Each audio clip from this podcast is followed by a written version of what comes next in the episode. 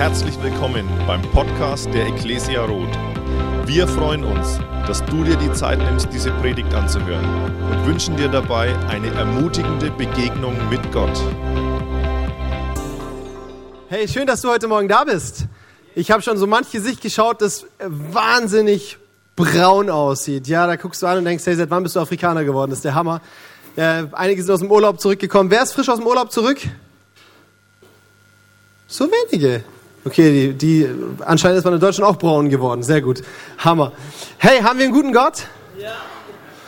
Tim hat einen guten Gott. Hammer. Ich habe einen guten Gott und ich liebe die Bibel. Ich hoffe, du hast auch irgendwie ein bisschen schon mal einen Zugang zu einer Bibel bekommen. Wenn nicht, ich hoffe, ich krieg's heute mit, dich aus so einem Bibeltext für die Bibel zu begeistern. Ähm, ich habe eine Predigt dabei, die mir auf dem Herzen liegt, wie eigentlich jede Predigt. Es wäre schlimm, wenn man was hält, was einem nicht auf dem Herzen liegt. Und äh, wir werden das so ein bisschen zweiteilen. Okay, am Anfang schauen wir in Gottes Wort rein und holen uns so ein paar Wahrheiten raus, auf die wir uns nachher stellen können. Und dann werden wir richtig pragmatisch, ja. Und wir machen ein kleines Tutorial zusammen. Aber eins nach dem anderen. Ähm, das erste ist, ähm, kennst du Asterix und Obelix? Ja, wer mag Asterix und Obelix? Cool, ich mag die beiden auch. Ich finde Obelix ist unglaublich sympathisch mit seinem gestreiften Pyjama und so weiter. Und äh, Obelix ist ja als kleines Kind in den Zaubertrank gefallen, ne? Und danach hat er diese besonderen Gaben. Und wisst ihr, manchmal kommt es mir vor, als wenn ich als Kind irgendwie in so einen Fettnapf gefallen wäre. Und seitdem habe ich diese Gabe immer irgendwie Pech anzuziehen, ja. Also mir geht's viel besser, als ich gerade sage. Aber äh, mir passieren immer wieder Dinge, wo ich mir denke, oh, wieso passiert mir das? Ja, letzte Woche sitze ich im Auto, fahre einem LKW hinterher und ich weiß, ich fahre schlecht Auto, das wissen alle. Aber in dem Fall war ich wirklich unschuldig, weil dieser LKW bleibt stehen vor mir und setzt zurück und ich hub noch und ihm war es völlig egal. Er hat mich einfach überfahren, ja. Also überfahren nicht, aber kräftig mir eine Delle ins Auto gefahren und das ist immer geschieß, jetzt da bei der Versicherung anzurufen und so weiter. Und jetzt vorgestern auf dem Weg hierher sitze ich im Zug und äh, ich habe einfach meinen Koffer im Zug gelassen. Und das ist echt ein bisschen dumm, weil ich bin hier angekommen ohne Kleider, äh, vier Tage lang. Einen Tag macht man das, zwei Tage auch. Beim dritten Tag muss man muggeln und irgendwann mal wird es echt unhygienisch und dann brauchst du definitiv Freunde. Und wenn du dich fragst, wieso ich so ein unglaublich modernes Outfit anhab, Familie Kern hat mich gerettet und ich habe ehrlich gesagt, ich habe ich habe ehrlich gesagt keine Ahnung, ob die Sachen von Sonny oder von Peter Kern sind. Aber ist auch gut, ich will es auch gar nicht wissen. Solange die mir die Sachen von Nanny unterjubeln, ist alles in Ordnung. Und äh, ja, hey, manchmal ist das Leben halt so, man hat nicht immer nur Glück, sondern man hat auch manchmal Pech, da kommen wir auch gleich noch mit dazu. Ähm, aber ich habe mal jetzt eine spannende Frage, so um in das Thema reinzustarten, nämlich, äh, und vielleicht vorneweg, du darfst dich jetzt ganz ehrlich melden, ich verspreche dir, es gibt keine Bestrafung, zumindest von mir nicht. Ja? Ähm, wer von euch ist schon mal während einem Gottesdienst in der Ecclesia Rot eingeschlafen? Okay, so viele Hände, oh, das tut weh. Okay, zweite Frage, zweite Frage. Und äh, da würde ich mir an deiner Stelle gut überlegen, ob du dich meldest, weil das könnte eine Bestrafung geben. Wer ist bei einer meiner Predigten schon mal eingeschlafen? Okay, keiner meldet sich. Das gefällt mir sehr gut, okay? Die Statistik werden wir auch heute nicht verschlechtern, hoffe ich zumindest. Okay, wer ist schon mal während der Lobpreiszeit eingeschlafen? Okay, ein paar Hände im Stehen so. Nein, cool. Ich, ich freue mich ja, wenn das wenige sind. Aber ich muss euch was gestehen. Diese Predigt ist so ein bisschen Antwort auf etwas, was ich manchmal beobachte. Natürlich nicht hier. In anderen Gemeinden, in anderen Ländern dieser Welt. Nämlich, dass ich im Lobpreis so ein bisschen rumgucke. Fragt mich nicht, wieso ich im Lobpreis rumgucke. Ich weiß, das macht man nicht. Ich habe es gemacht. Und dann sehe ich manchmal Leute, die schlafen offensichtlich nicht, weil die stehen und ihr Körper wackelt auch irgendwie so ein bisschen mit so einem Beat der Musik. Aber wenn ich das Gesicht anschaue, denke ich mir, es ist tiefer, tiefer Schlaf, ja. Da guckt dich eine Langeweile an, wo du denkst, okay, ich weiß nicht, was ihr gerade macht, aber das ist so fern von dem, was ich mit dem Wort Lobpreis verstehe, ja. Und falls du dich gerade ertappt fühlst, ich habe dich lieb, versprochen.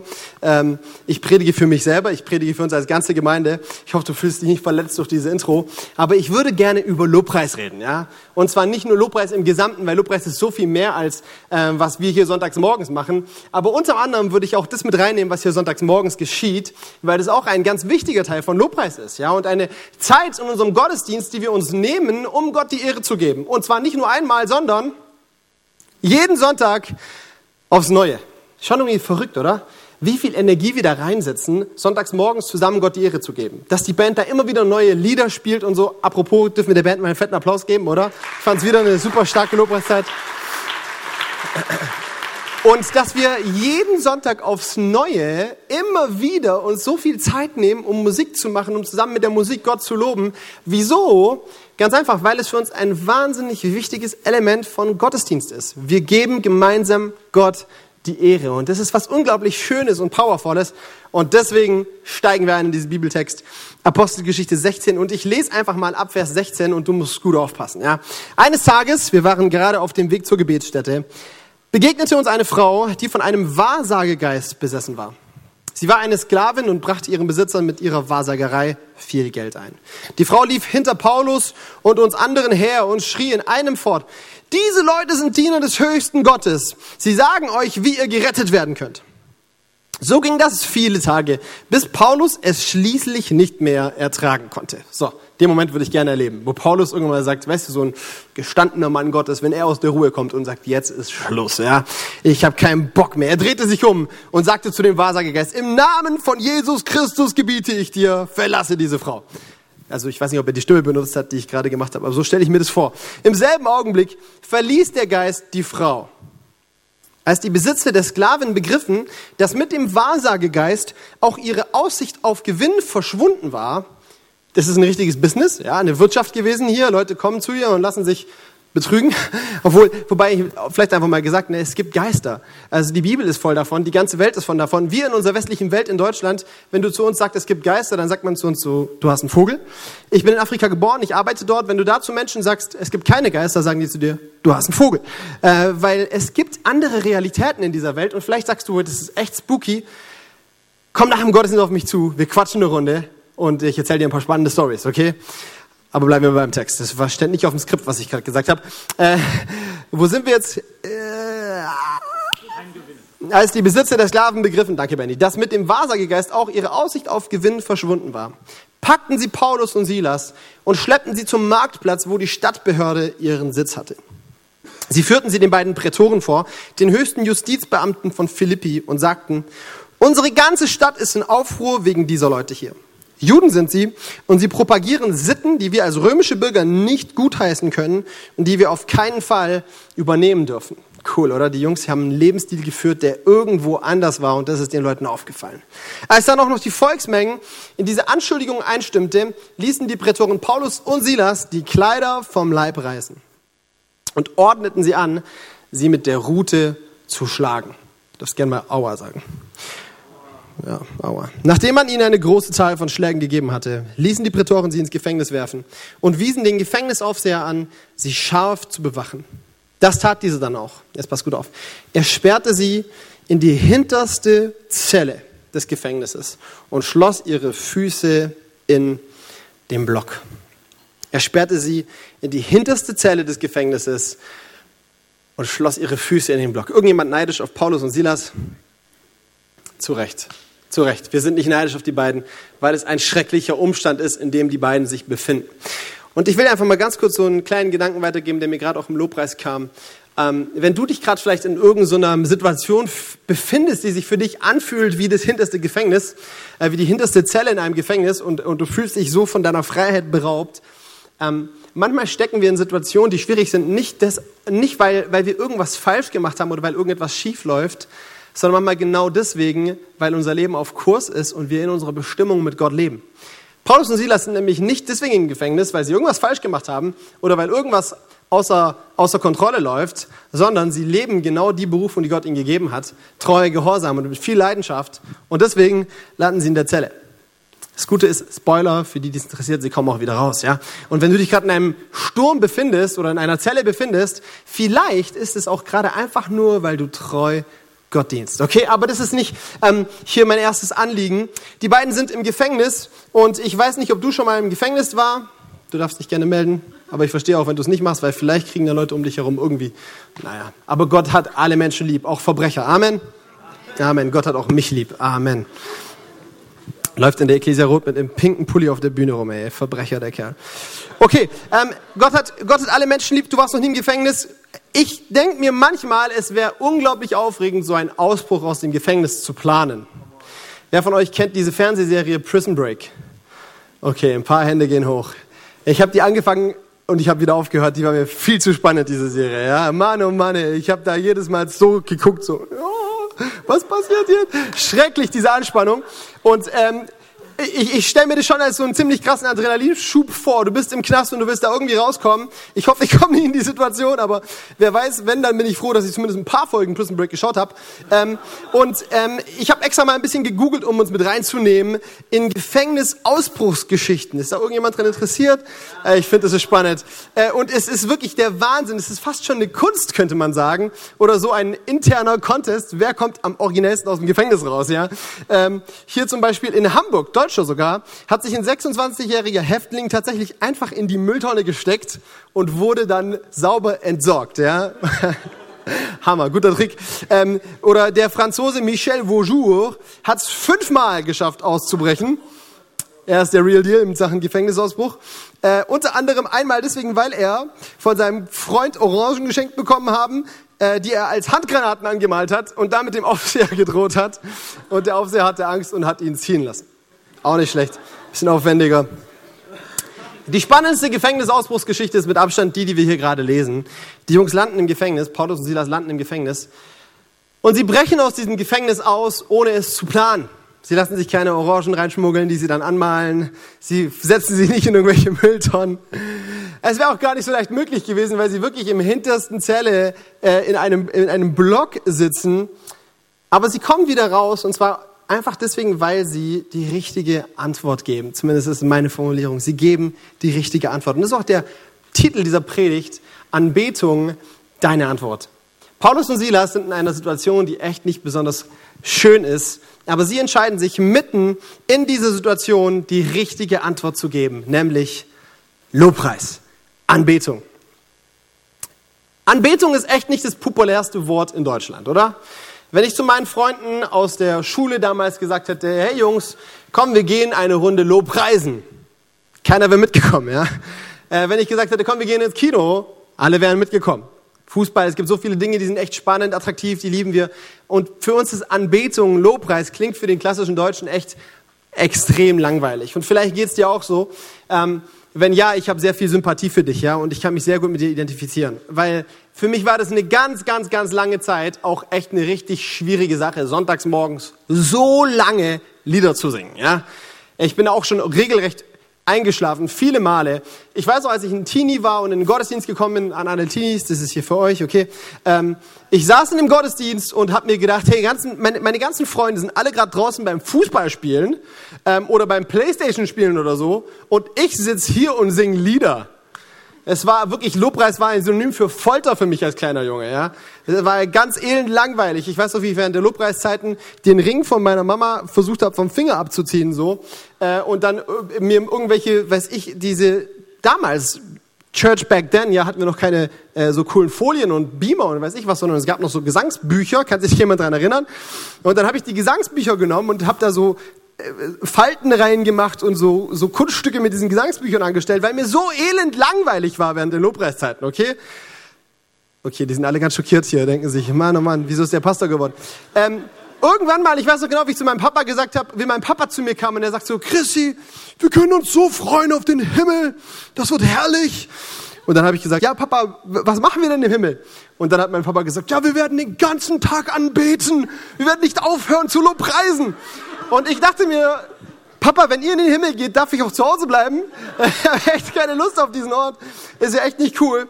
Und dann ist etwas in meinem Leben passiert. Ich war zwölf Jahre alt, ich war auf einer Silvesterkonferenz. Ich freue mich auf die Silvesterkonferenz. Wer sich noch nicht angemeldet hat, melde dich an. Wenn du 50 Jahre alt bist, melde dich an. Du wirst eine geniale Zeit haben. Ähm, und ich war auf dieser Silvesterkonferenz mit zwölf Jahren und ich habe ein Erlebnis mit Jesus gehabt, das mein Leben komplett auf den Kopf gestellt hat. Ich habe wirklich Jesus kennengelernt. Und es ist mein großer Wunsch für dich heute Morgen auch, ja, dass du wirklich Jesus kennenlernst. Weil Jesus ist mit Abstand das Beste, was mir passiert ist, Leute. Ich habe in meinem Leben nichts Kostbareres, nichts Wertvolleres, nichts Schöneres, nichts Powervolleres, als diesen Jesus an meiner Seite zu haben. Und als ich irgendwann mal begriffen habe, wie genial dieser Jesus ist, ja, was er für mich getan hat und was für ein Vorrecht es ist, dass er mich seinen Freund nennt, wurde Lobpreis für mich neu definiert. Plötzlich war es nicht mehr eine langweilige Zeit, sondern plötzlich habe ich begriffen, es ist der Moment, wo ich meinem Retter Ehre geben darf. Und es hat sich was verändert. Ich habe Lobpreiszeiten für mich gewonnen. Ich habe Lobpreiszeiten für mich erobert. Und heute liebe ich sie von ganzem Herzen. Und wenn wir mal so ein Zoom-out machen aus unserer, aus dem Bibeltext, aus diesen ganzen Situationen unseres Lebens heraus, dann ist Lobpreis nichts anderes als unsere Antwort auf die Herrlichkeit Gottes. Lobpreis ist deine Antwort auf die Herrlichkeit Gottes. Gott zeigt sich in seiner Schöpfung, am Kreuz, durch das leere Grab, durch die Wunder, die er in deinem Leben getan hat, durch die Schuld, die er dir vergeben hat. Er zeigt sich immer wieder auf seine herrliche Art und Weise. Und Lobpreis ist nichts anderes als unsere Antwort auf diese Größe Gottes. Wenn wir sagen, Gott, du bist wirklich groß. Gott, du bist wirklich Liebe in Person. Ich liebe dich, Jesus. Das ist echter Lobpreis. Und wenn wir jetzt reinzoomen in unser Leben, dann ist in, unserer, in unserem Alltag, in diesen Situationen, die manchmal, manchmal schöner sind, manchmal weniger schön, manchmal ist es ein Gefängnis, in dem wir sitzen, oder auch ein, ein äh, emotionales Gefängnis, in dem wir sitzen, manchmal ist es ein dunkler Wald, durch den wir uns firren. Ja? Und in diesen Situationen ist Lobpreis unsere Antwort auf das, was geschieht. Und ich hoffe, dass du eine Leidenschaft, so eine richtige ähm, ja, so eine richtige Sehnsucht, so eine Kultur in deinem Leben entwickelst, Lobpreis lieben zu lernen. Sonntags morgens die Lobpreiszeit genießen zu lernen, weil es eine unglaublich mächtige Zeit ist. Und da sind wir auch bei dem Punkt, was Paulus und Silas erleben. Paulus und Silas kommen aus dem Gefängnis heraus, und zwar aufgrund von Lobpreis. Sie sind in diesem Gefängnis und sie fangen nicht an zu jammern, sie fangen nicht an irgendwie zu stöhnen und zu schluchzen, wie ungerecht doch das Leben ist, dass sie jetzt plötzlich in der Zelle sitzen, sondern, da heißt es in Vers 25, gegen Mitternacht beteten Paulus und Silas. Sie priesen Gott mit Hymnen der Anbetung. Und die Gefangenen hörten sie. Hammer die Jungs, oder? Hammer die Jungs. Hey, die entscheiden sich einfach mitten in ihrer Situation, wo sie gerade stecken, wo alles drunter und drüber läuft. Und es ist ja wirklich nichts Angenehmes. Ne? Ähm, wenn, wenn wir so manchmal jammern, dann merke ich, mein Gejammer ist wirklich äh, First World Problems, ja. Also so typisch, typisch verzogener Junge mit meinen Problemen, die ich oft habe, ja. Kürzlich habe ich mit jemandem geredet und da hat er sich unterhalten darüber, dass er geflogen ist äh, mit Ryanair. Und da meinte er, boah, nie wieder fliege ich mit Ryanair. Anderthalb Stunden Flug auf dem mit so viel Platz vor mir hier, keine Beinfreiheit. Okay, und ich dachte mir, hey, du fliegst. Du fliegst, ja? Einfach Punkt. Du fliegst. Das ist so ein Privileg, dass du fliegen kannst nach London. Eineinhalb Stunden in London. Hammer, oder?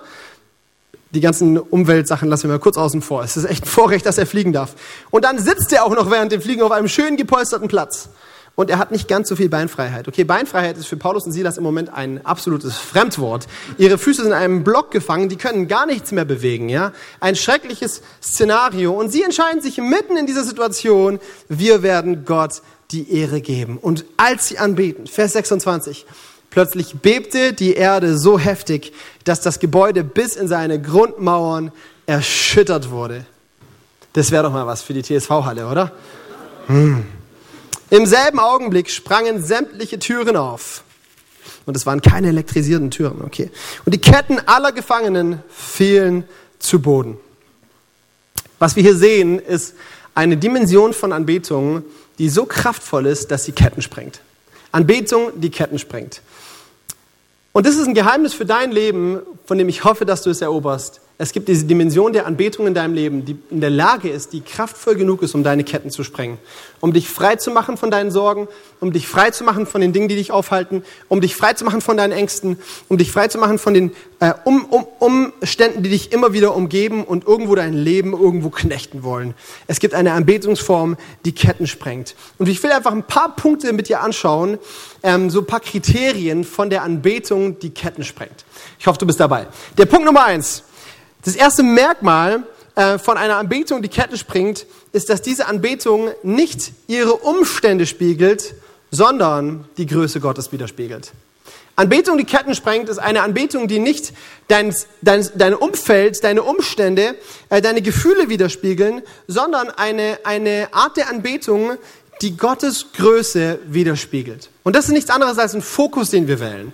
Ein Fokus wegzuschauen von dem Block, von der Zelle, hin auf den Gott, der in der Lage ist, Wunder zu tun. Wisst ihr, ich kenne so viele Menschen, die gehen mit der Herzenshaltung in Anbetung, dass sie sagen, hey, ich, ich, ich sehe gerade gar nicht den Grund, wofür ich dankbar sein soll. Ich sehe gerade gar nicht den Grund, wofür ich Gott die Ehre geben soll. Mein Konto ist Minusbereich, wieso soll ich da jetzt Gott die Ehre geben? In meiner Beziehung läuft alles andere als sauber, wieso soll ich denn jetzt gerade Gott die Ehre geben?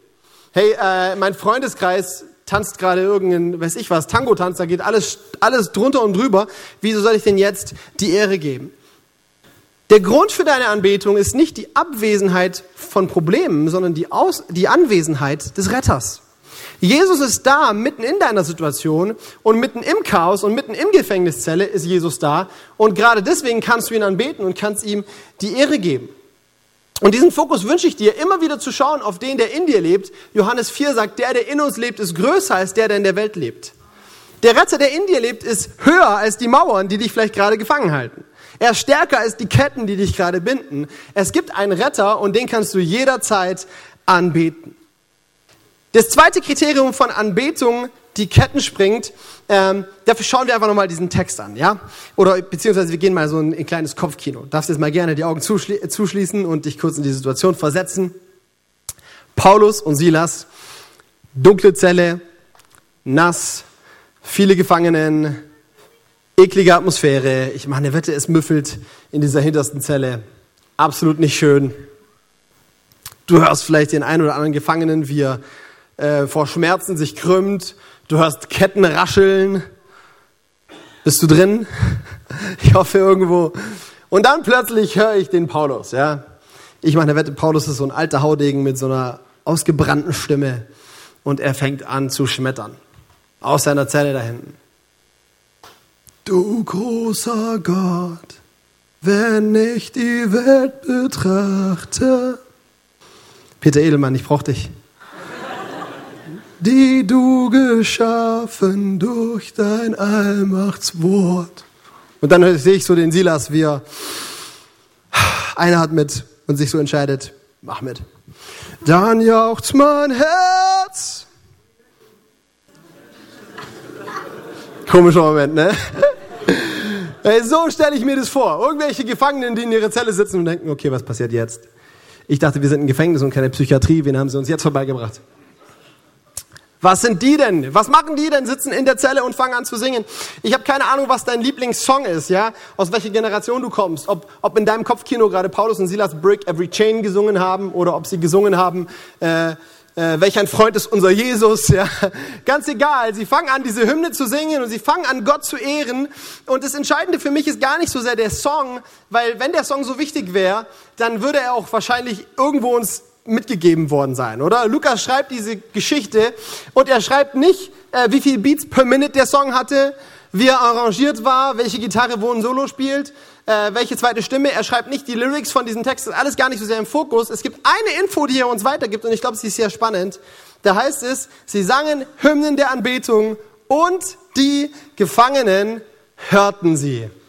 Und hier liegt heute Morgen mein Fokus. Die Gefangenen hörten sie.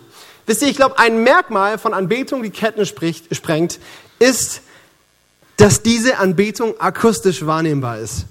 Dass es eine Anbetung ist, die man hören kann, die man wahrnehmen kann. Anbetung, die nicht nur in dir passiert, sondern Anbetung, die aus dir rauskommt. Und ich glaube, das ist für uns Deutsche ein spannendes Thema, weil wir sind so pietistisch geprägt. Wir lieben es zu sagen, entscheidend ist doch nur, was in unserem Herzen passiert, oder? Ganz im Ernst. Wie oft habe ich diesen Satz schon gesagt und schon gehört? Völlig egal, was die Form macht, entscheidend ist nur, was in unserem Herzen passiert. Und ich will uns einfach mal kurz austricksen, indem ich mich an die lieben Frauen hier richte. Ihr lieben Frauen, ist es denn genau das Gleiche, ob dein Mann ne, oder dein Freund, dein Liebhaber oder dein Verehrer seine Liebe für dich nur im Herzen trägt oder wenn er sie auch auf den Lippen trägt? Ehrliche Antwort? Es ist ein Riesenunterschied. Wenn dein Mann dir nicht ab und zu mal, so alle Schaltjahre mal wieder sagt, ich hab dich lieb, dann hat er dich nicht lieb, ja. Ey, das merken wir doch. Es hat einen riesen Unterschied, ob wir Liebe ausdrücken oder nicht. Jesus sagt, wovon das Herz voll ist, davon läuft der Mund über. Hey, und vielleicht kann es sein, ähm, dass wir manchmal dieses Geheimnis auch umdrehen können.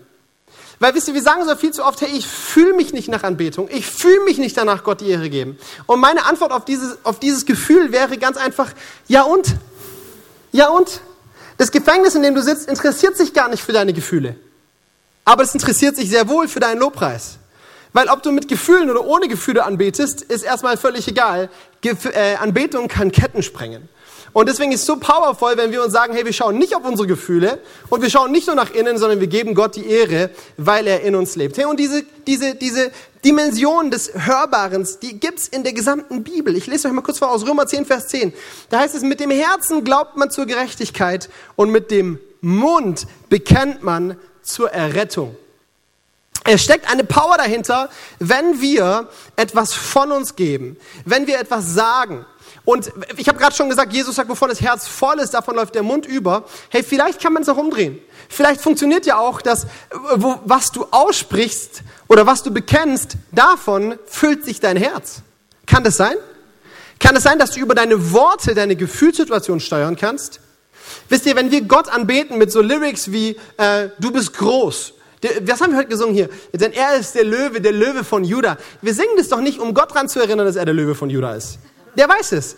Wir singen das doch auch oft, weil wir uns daran erinnern müssen, er ist der Löwe von Juda, oder? Er kämpft unsere Kämpfe, sein Brüllen ist mächtig.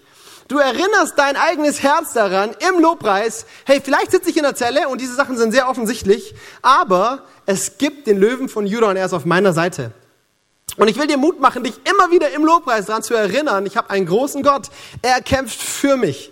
Und dein Bekenntnis hat so eine Power, äh, indem du es aussprichst, kommt da so viel an, an, äh, ja, an, wisst ihr, dieses Wort Bekenntnis, ich liebe dieses Wort Bekenntnis. Ein Bekenntnis ist unglaublich einflussreich. Ja, es gibt so viele Menschen in dieser, in dieser Welt, die sind aufgrund ihres Bekenntnisses äh, in den Tod gegangen. Ich habe vor kurzem wieder Geschichten gelesen über den, äh, über den Zweiten Weltkrieg. Ich war an der Normandie Urlaub machen und es ist so spannend, wenn du da ja, über den D-Day Sachen hörst. Und dann wurde ich erinnert an Dietrich Bonhoeffer, der nicht seinen Widerstand gegen etwas, was Ungerechtigkeit ist, in seinem Herzen trug, sondern der seinen Widerstand auf den Lippen trug. Und der etwas bekannt hat. Er hat gesagt, ich stelle mich gegen das, was hier geschieht. Und aufgrund seines Bekenntnisses, meine Lieben, nicht aufgrund seiner Herzenshaltung, aufgrund seines Bekenntnisses ist er ins Gefängnis geworfen worden und ist er letztendlich hingerichtet worden.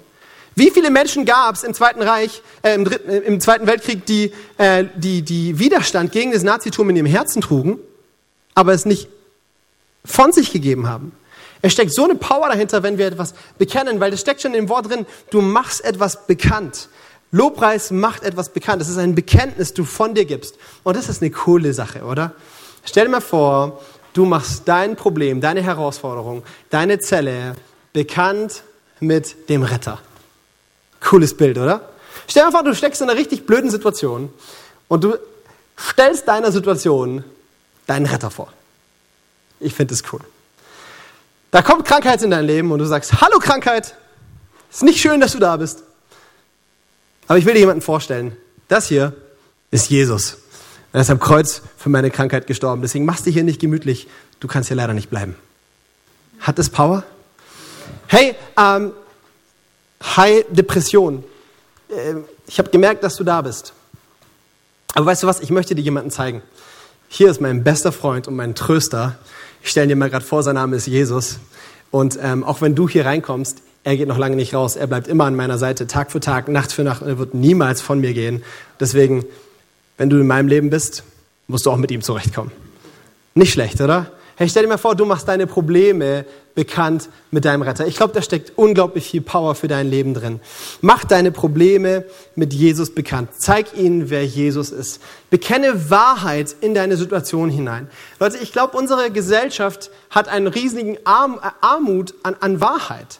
Ich weiß nicht, ob du das mitkriegst, aber äh, immer wieder, wenn ich mit Leuten rede, die irgendwo ähm, so im Psychologischen unterwegs sind, dann merkst du, dass Depression fast schon eine Volkskrankheit in Deutschland wird habe jahrelang Jugendarbeit gemacht und mache es immer noch. So viele Jugendliche kämpfen mit depressiven Gedankengut, kämpfen mit Minderwertigkeitskomplexen, die sie so sehr in, in, in depressive Gefühle reiten, dass du echt manchmal schon meinst, das ist eine diagnostizierbare Depression. Und oft genug ist es das auch, ja. Und keine Ahnung, ob ich da zu dir spreche oder ob das von dir, mit dir nichts zu tun hat.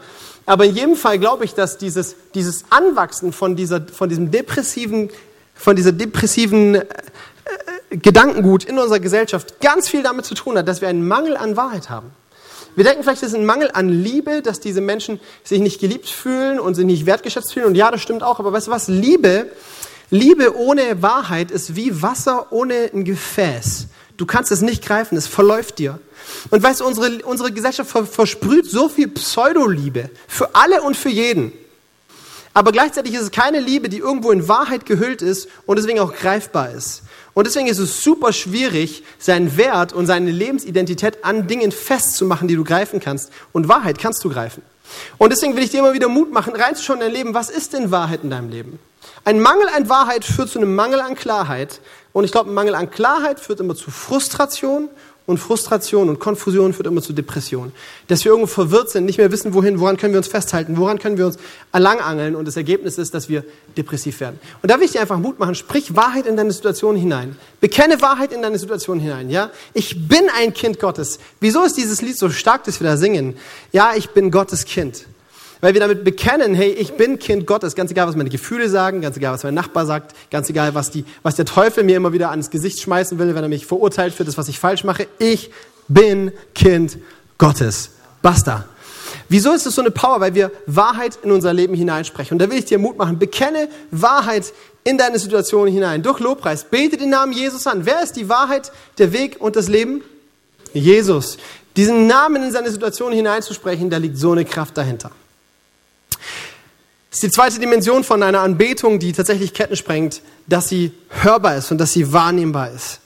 Und ähm, vielleicht sagst du, hey, okay, ähm, ist ja schön und gut, ich verstehe diese Dimension von Lobpreis und von Anbetung und ich glaube auch, dass das irgendwo äh, eine Power hat. Ich möchte dich ermutigen, wenn das für dich bisher noch fremd ist, geh doch mal die ersten Schritte in Richtung einer Lobpreiskultur in deinem Leben, die Lobpreis, wo Lobpreis nicht deine Gefühle und deine Umwelt widerspiegelt, sondern wo Lobpreis deinen Retter widerspiegelt.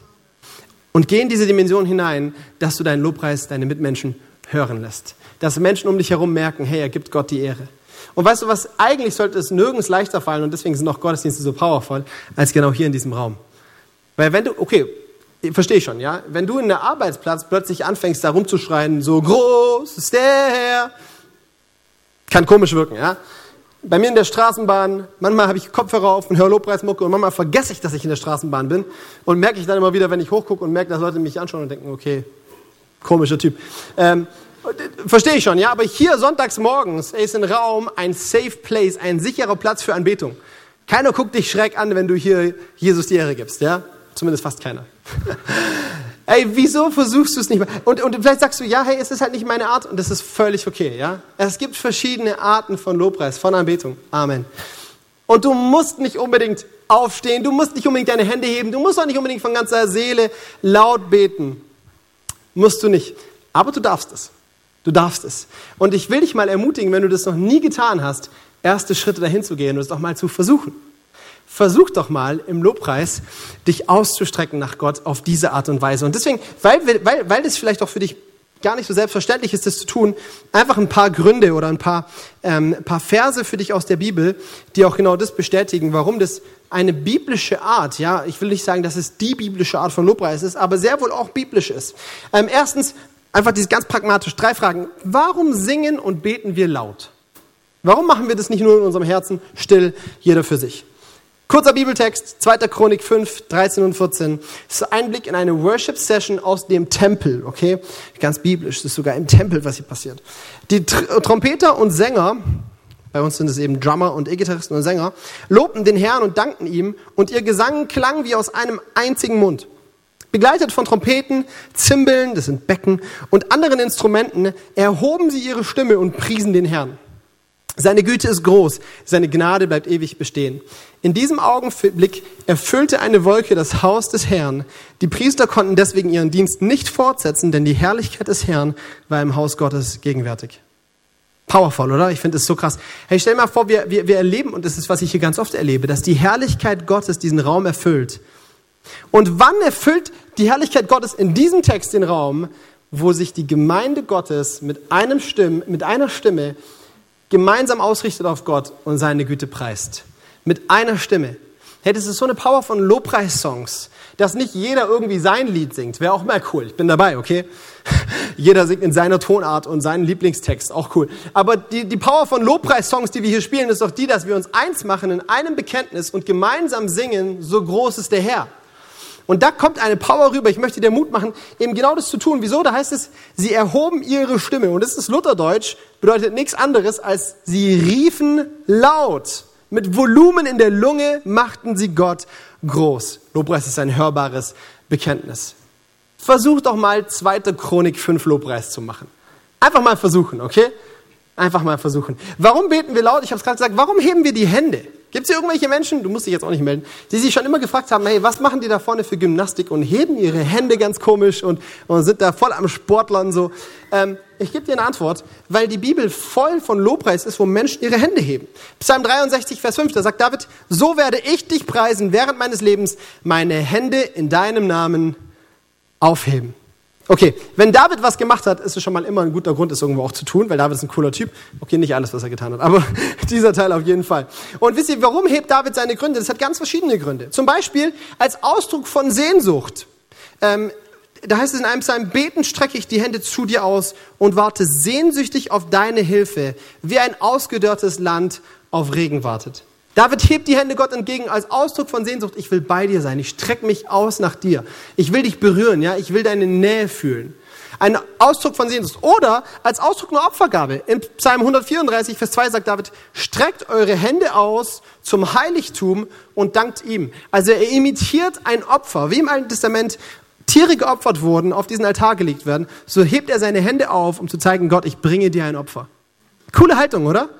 Ey, wenn ich meine Hände ausstrecke, dann kann ich damit zeigen, Gott, ich bringe dir mein Leben. Ich gebe dir meinen Lobpreis. Mein Lobpreis ist heute Morgen, am Sonntag, den 8. September 2019, mein Opfer, das ich dir bringe. Es gibt so viele mehr Gründe, die du findest, wenn du die Psalmen studierst. Aber ich brauche gar nicht noch mehr sagen. Ich will dir einfach sagen, es ist eine Haltung, die Gott Ehre gibt, weil sie deinen Körper, weil sie mit deinem Körper deinen Lobpreis unterstreicht. Und das ist auch eine Sache einfach, wo, wo, wo wir vielleicht nicht immer ganz wahrhaben wollen, weil wir eben so pietistisch vielleicht geprägt sind. Aber die Bibel ist voll damit, dass körperliche, äußere Symbole oder Tätigkeiten deine innere Herzenshaltung verstärken und dadurch Sachen stark werden. Im, im Alten Testament gibt es eine Stelle, wo ähm, Israel Krieg führt. Ich glaube, es gegen die Amalekiter. Und dann ist es so eine verrückte, so eine verrückte Geschichte. Sie kämpfen gegeneinander. Mose hebt die Hände und solange Mose die Hände erhoben hat, siegt das Volk Israel gegen die Amalekiter. Irgendwann mal, die Schlacht geht lange, wird Mose müde und er nimmt seine Hände herunter. Wer mag es ihm verübeln, oder? Und in dem Moment, wo er die Hände runternimmt, fängt das Volk Israel an zu verlieren. Und die Amalekiter gewinnen die Schlacht. Was passiert? Er hebt die Hände wieder. Israel gewinnt wieder. Und ich kann mir vorstellen, wie Mose irgendwann den Dreh rauskriegt, so. Okay, und irgendwann merkt er, okay, Hände hoch bedeutet Sieg. Und er steht da und irgendwann wird er müde und er schreit, Jungs, Hilfe, Hilfe. Und dann irgendwann kommt tatsächlich, ich weiß nicht mehr, wer es ist, Benny, helf mir. Josua und Aaron, kann gut sein, oder sonst wer. Es kommen seine zwei Buddies und helfen ihm, die Arme hochzuheben, ja? Ja, Halleluja. Ich denke mir, sorry, aber ich denke mir, was eine Ironie, ja? Come, come on Gott, das ist echt nicht nötig, oder? Dass der irgendwie seine Hände heben muss, damit der Sieg kommt. Wieso? Weil offensichtlich eine äußere Demonstration von Glaube, von Anbetung einen realen Unterschied im Leben von vielen Menschen macht.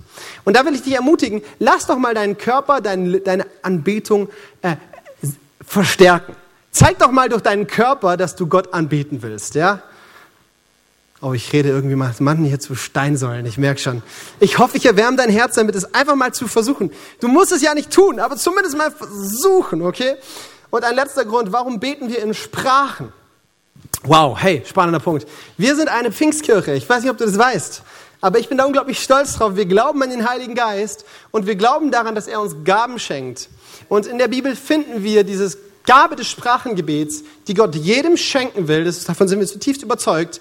Und wenn du in Sprachen beten kannst, füll doch mal deinen Lobpreis mit diesem Sprachengesang. Stell dich doch mal hier hin und fang einfach an, in Sprachen zu beten. Ich verspreche dir was, du wirst in eine Freiheit kommen, die dir kein anderer Song auf dieser Welt mit sich bringt.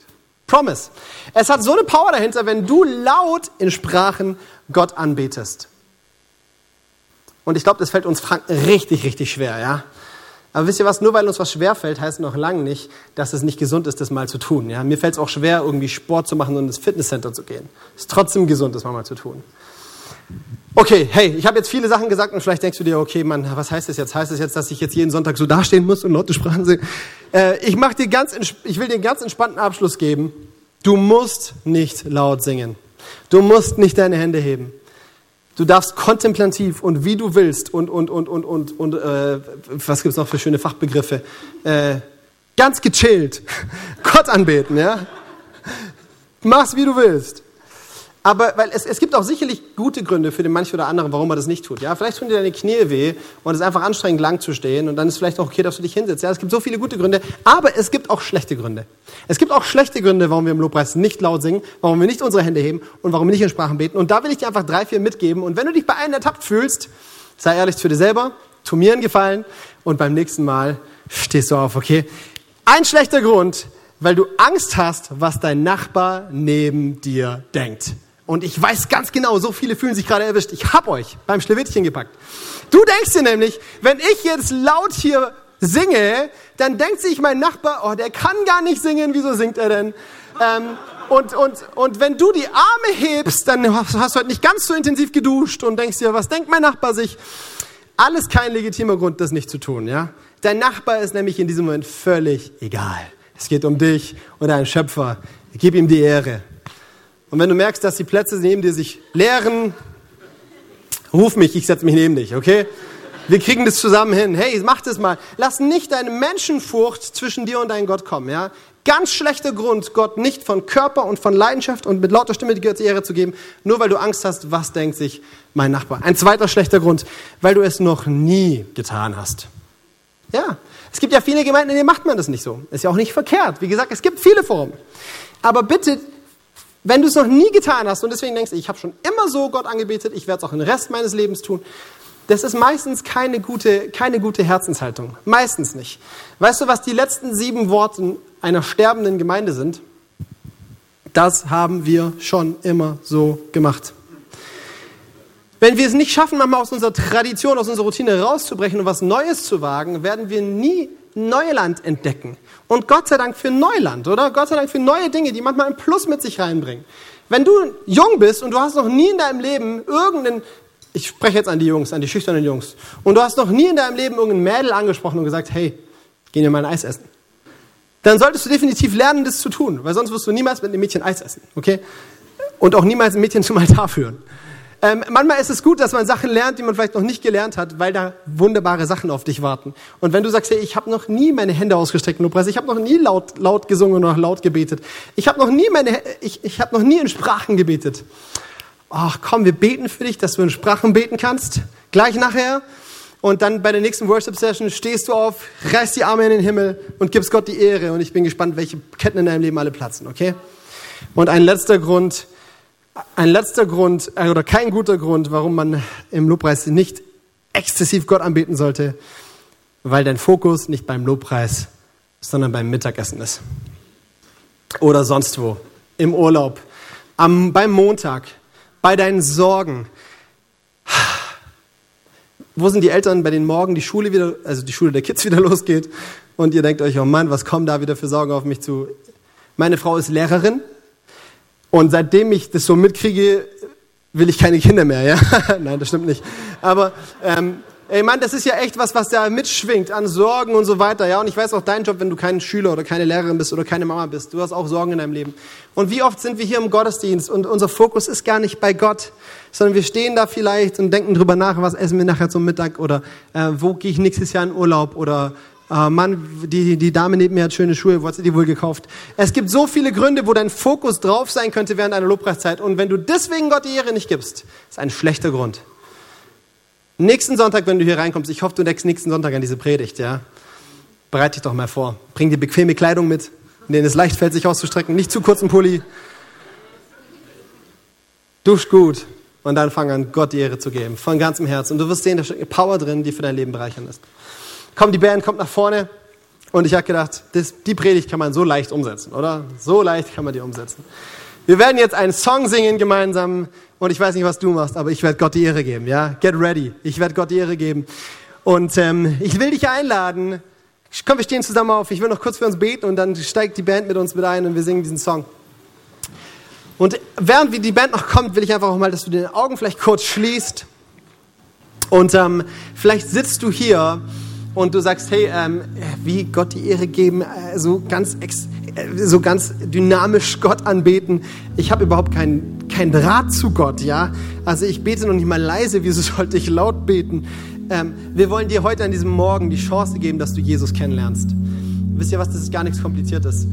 Die Bibel sagt, wer mich sucht, wird mich finden, wer anklopft, dem wird aufgetan. Und hier, so wie du heute hier bist, vielleicht als Verbrecher, ja, vielleicht als, als, als Hausfrau oder als sonst was, du kannst heute anklopfen an Gottes Türe und sagen, Jesus, ich will dich kennenlernen. Und wenn irgendwas in diesem Gottesdienst, im Lobpreis oder in der Predigt zu dir gesprochen hat und du denkst, hey, vielleicht gibt es da mehr als nur Frömmigkeit, vielleicht gibt es da mehr als nur Religion, vielleicht gibt es da mehr als nur Tradition, vielleicht gibt es da echt eine Beziehung zu Gott, eine Beziehung zu Jesus, dann will ich dir die Möglichkeiten geben, heute in diese Beziehung einzusteigen, indem du einfach mal ganz kurz ein, ein wie soll ich sagen, ein Herz signalisierst, das sich nach Gott ausstreckt, indem du deine Hand hebst. Alle Augen sind geschlossen. Keiner schaut gerade hin, das ist ein Moment zwischen dir und Gott. Und wenn du sagst, hey, ich möchte gerne eine Entscheidung für Jesus treffen, ihn kennenzulernen, auf diese lebendige Art und Weise, dann lade ich dich ein, dass du gerade jetzt deine Hand hebst.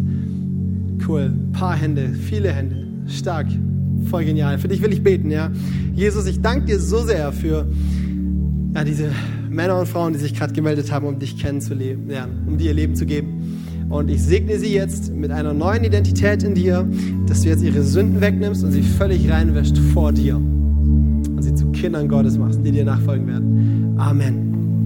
Amen. So, und jetzt habe ich eine zweite Frage. Du darfst auch deine Augen geschlossen halten. Vielleicht steckst du gerade in einer Zelle, in einem dunklen Wald, benutzt welches Bild du willst, in einem Sturm, aber irgendwo in einer Lebenssituation, wo du dir echt Sorgen machst, die dir Angst macht, die dich einengt und du denkst dir, hey, wie komme ich da wieder raus?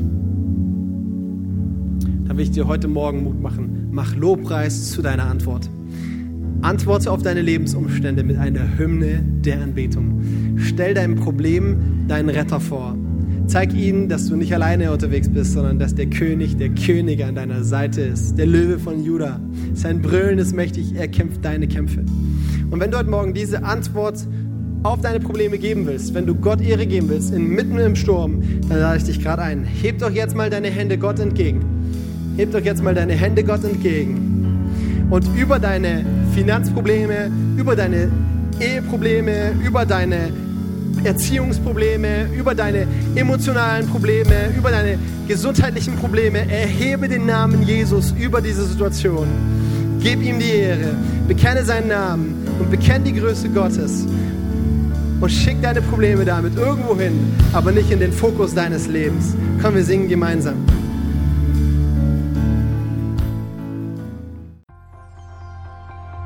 Wir hoffen, dass dir diese Predigt gefallen hat und dich in deinem Leben mit Gott stärkt. Außerdem wollen wir dich gerne besser kennenlernen. Dazu bist du herzlich eingeladen, unsere Sonntagsgottesdienste um 10 und 17 Uhr zu besuchen. Schau doch mal auf www.ecclesia-rot.de vorbei oder auf den sozialen Medien unter Ecclesia Rot. Wir freuen uns auf dich.